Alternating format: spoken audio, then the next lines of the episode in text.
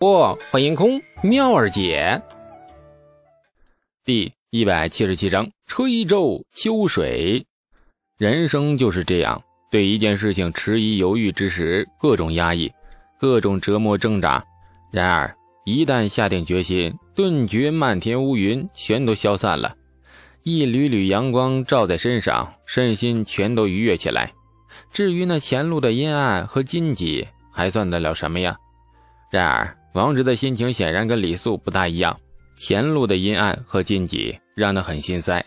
水水饺魂怎么讲？行不啊？这王直脸色发青。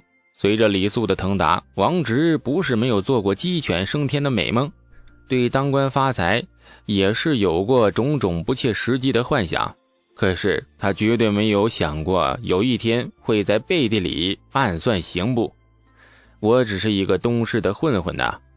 李素对王直充满了期许，也不知道这莫名其妙的期许从哪儿冒出来的。王直，最近你在东市过得很不错吧？王直和东阳不懂为什么他没头没脑的问出这么一句。王直挠了挠头，哎哎，还还行。嗯，如今手下有百十来个跟着捞食的闲汉，都是一些苦汉子，没个正式的本事，还好吃懒做，一辈子出不了头。李素好奇。那这些人平日吃饱喝足后都做些什么呀？躺着呀，或者坐着，三五成群凑到一起，是张家长李家短，说一些碎嘴子的闲话，凑一上午，又到吃饭的时景，便来找我，然后我便找胡家摊子，每个人两块胡饼，呃，一碗胡辣汤，隔个三五日，每日多上两碗浊酒，这帮沙菜呀才喝得来劲儿，往往直到半夜才散去。李素不由心疼的直咧嘴，妈呀，这这是就是一群子叫花子呀！啊，也太不知上进了，难怪这些日子花钱如流水，才几个月呀，便花了上千贯。你没事问他们做甚呢？正所谓养叫花子千日，用叫花子一时。王老二，你回东市后找几个信得过的沙财，告诉他们，现在他们该为你出把力了。王直倾过身子。要他们做什么？李素招了招手，王直呆了一下，把嘴凑上来。李素恶寒，狠狠地抽了他一记。王直正常了，把耳朵凑过来。李素在他耳边窃窃低语了几句。王直神情变幻不定，最终露出了迟疑之色。那、那、那这这就是你说的把水搅浑吗？会不会闹大了呀？这李素耐着性子解释：“你看啊。”如果说长安城是一个大粪池的话，那么你要发挥的作用很重要，你要充当一个搅屎棍的角色，而且你要坚定信念，屎不臭，你挑起来臭啊！王直脸色发绿，一旁的东阳也一副想呕的样子。你你不用你不用把我说的这么恶心吧？好吧，那换个说法，正所谓风乍起，吹皱一池秋水。王直两眼直亮，呀，这句子好听。比刚才文雅多了，我就是那吹皱秋水的风，对吧？不，你还是棍儿，你负责搅水，名曰搅水棍儿，满意了吧？快滚！王直一声不吭的离开了，有点不太高兴，他觉得李素有点用智商碾压他的嫌疑。河滩边只剩下李素和东阳二人，东阳像往常一样靠在他的肩上，悠悠地说：“如果指使刑部的人。”是太子，你有没有想过，救出郑小楼后，会与太子结下死仇？当初东市废了东宫属官胡安，那个时候开始，我与太子便已经是死仇了。日后还能化解吗？日后那不一定，那以后还有可能，以后当然能化解了，对不对？呃，东宫属官算个什么东西啊？太子怎会在意他呀？只要我去东宫求见太子殿下。然后双膝跪地，抱着他的大腿，薅着腿毛，求他原谅我曾经的鲁莽和和和和和那冒失，并且指天发誓，我从此对他忠心不二。那太子殿下定然待我如上宾。东阳脸都发黑了。别说了，我只要想想那幅情景，心里便如针扎一般的疼痛。李素，你是男儿丈夫，仰不愧天，俯不触地，生。或可介入心泥，但活着一定要有骨气，一定要有傲骨，此生纵然再艰困，我也不愿意你屈膝于人。李素爱抚着公鸡。哎呀，放心吧，我的膝盖太硬了，怎么样都弯不下去。仰头望着灰蒙蒙的天空，李素若有所感。我这个人胸无大志，只想平淡平凡的活到寿终正寝。临死时，膝下有儿女跪在床前送终，此生便无憾事。可是这些日子，我渐渐觉得，如此浑浑噩噩的一生，是不是缺少点什么东西啊？郑小楼只是寻常人眼里的粗鄙武夫，他能够做的事情。他能够担当的事情，那为何我却要躲躲藏藏、畏畏缩缩？我想，我这一生应该多一点东西吧，至少不能比他差。东阳仰脸看着他，怔怔了许久，忽然垂下头，悠悠地说：“黎素，我最近一直心神不宁的，总觉得会出什么事。你想多了，没事多出去走走，闷在家里总会胡思乱想的。”哎，我和王直这里啊，那商量暗算太子。太子是你兄长，你不反对吧？东阳神情淡漠。我自小便与宫里的兄弟姐妹们素无来往，太子是太子，与我何干？李素忽然想起一个很经典的问题：那我和太子如果同时掉水里，你先救谁呀？救你。东阳毫不迟疑。李素不由大感欣慰，这个答案太完美了。于是得寸进尺的问出了第二个问题。那我和你父皇同时掉水里，你救谁呀？东阳严肃。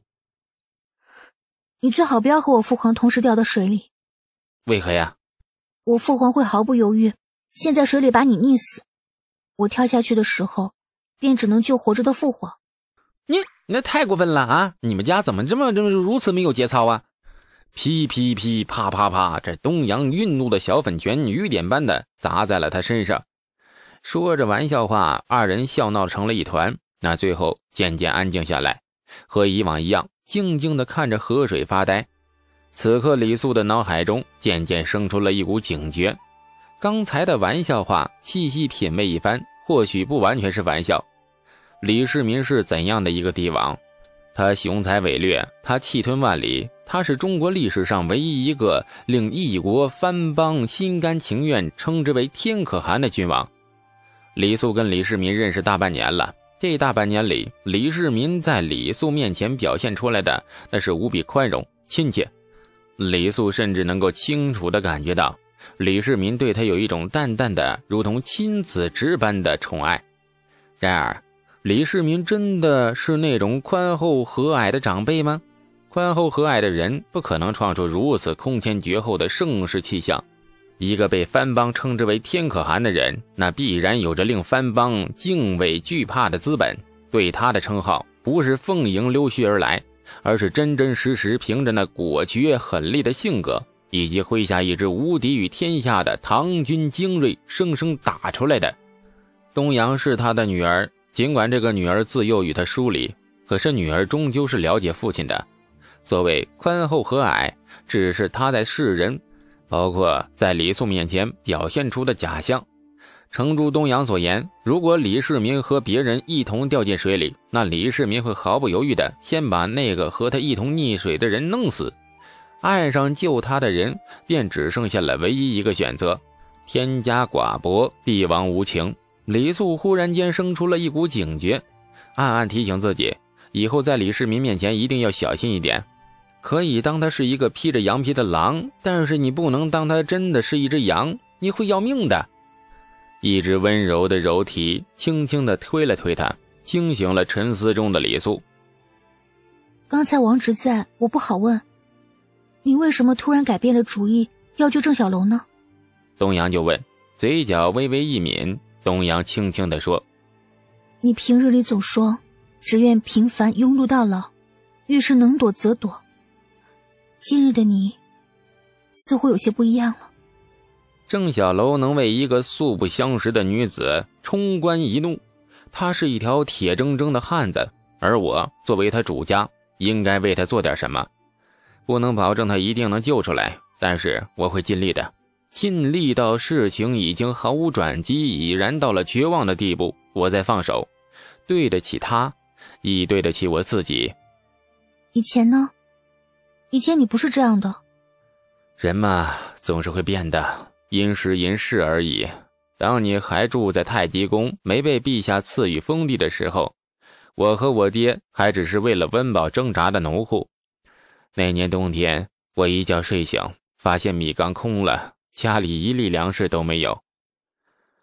那真是一段穷困的让人绝望的日子。那天夜里，我和我爹都饿着肚子，爹很早便睡了，而我呢，为了扛饿，灌了一肚子的凉水。坐在院子的火堆下，连夜造出了一个马桶。东阳眼圈泛红，尽管只是一段尘封的往事，可是他仍然为眼前这个男子深深的心疼着。第二天一早，我背着做好的马桶去了村里最富的地主家。你现在的封地，曾经就是他们家的。我饿了一整晚，早晨去他家时，腿都是发虚的。进了他家的后门，我二话不说，直奔茅房，当着管家的面装好了一只马桶，用别人的拉和撒换了自己的吃和喝。当我扛着一袋粮食回家时，我爹也回家了。